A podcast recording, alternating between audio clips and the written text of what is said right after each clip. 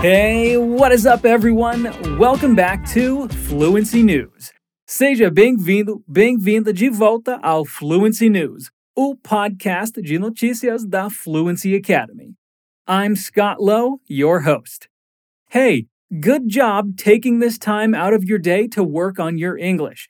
That's awesome. These Fluency News episodes are here to help you practice your listening skills, learn lots of new expressions and vocab, and of course, stay informed all at the same time. How great is that? E se você, como eu, tem o sonho de ser poliglota, não esqueça que na Fluency Academy você pode estudar inglês, espanhol, francês, italiano, alemão, japonês, mandarim ou coreano é só se inscrever na nossa lista de espera para estudar com a gente e tirar esse sonho do papel. É bem rapidinho, gente. Leva só 15 segundinhos. O link tá na descrição.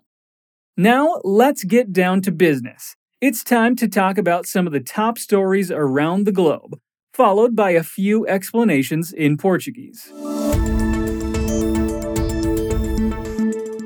Você tem alguma ideia de onde está a árvore mais alta do mundo? E você gostaria de um dia visitá-la?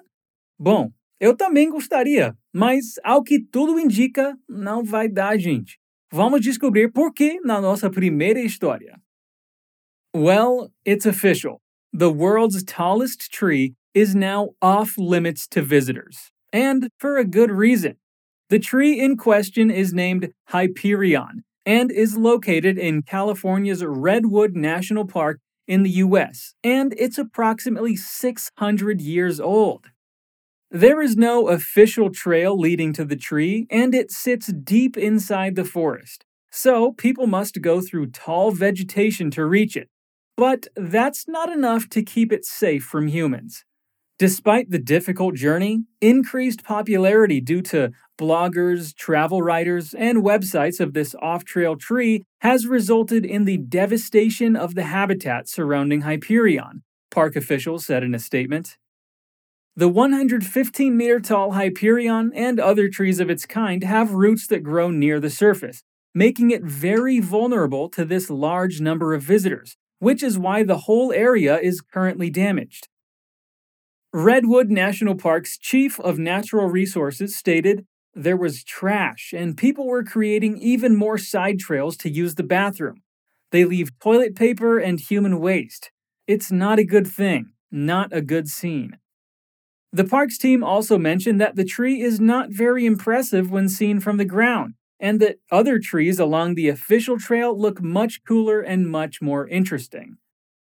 Authorities announced that from now on, Tourists who try to find Hyperion could face fines of up to $5,000 or six months in jail. Nossa, imagine você ser uma árvore que passou 600 anos crescendo forte e em paz, para chegar uns turistas para te pisotear e matar você e suas vizinhas só para postar no Instagram. Não é legal, né? Vamos ver se essas novas regras vão ajudar. Ó, aqui na notícia você ouviu uma palavra que confunde muita gente na frase The whole area is currently damaged. Aqui temos a palavra currently, que significa atualmente, no momento. Então você pode dizer I'm currently looking for a house to rent, que é no momento estou procurando uma casa para alugar, ou estou atualmente procurando uma casa para alugar. Pois é, Talvez você tenha pensado na palavra actually, que existe sim no inglês, mas ela não significa atualmente. Ela significa na verdade. Então, se alguém dissesse Scott teaches German here, o Scott ensina alemão aqui, eu diria Actually, I teach English. Na verdade, eu ensino inglês. Atualmente, currently. Na verdade, actually.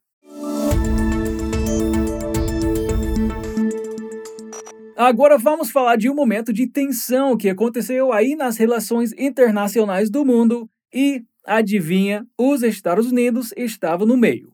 Bora ver o que aconteceu. Nancy Pelosi, the politician serving as Speaker of the United States House of Representatives, arrived in Taiwan on Tuesday, the 2nd of August, to meet with the country's president, making this the first visit of that kind since 1997. When the visit was announced, there were warnings from the Chinese government, who stated that they wouldn't accept it because it would be a violation of the Chinese sovereignty over the region, even though Taiwan is an independent territory. China's reaction to Nancy Pelosi's arrival included blocking Taiwanese imports, launching several planned missile tests, and military operations around the island, all deeply reproved by the Taiwanese government.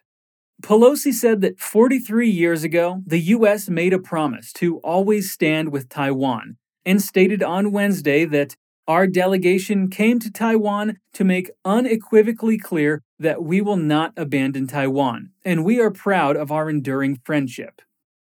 She later praised Taiwan's growth into a leading democracy, now led by its first woman president, and described China's reaction as a big fuss about this visit because of her status as speaker. I don't know if that's a reason or an excuse. Opa, eu já fiquei tenso aqui, só torcendo para que as coisas fiquem em paz por lá. E a dica aqui nessa notícia é uma que eu acho bem legal e vai ser uma adição boa ao seu vocabulário. A Nancy Pelosi chamou a reação da China de a big fuss, algo que a gente pode traduzir como um grande rebuliço. Então, sim, fuss é o famoso rebuliço, estardalhaço ou auê do português. Na frase fica assim: My cat made a fuss about my new sofa. Ou o meu gato fez um rebuliço por causa do meu sofá. Ou Jane made a big fuss about my new tattoo.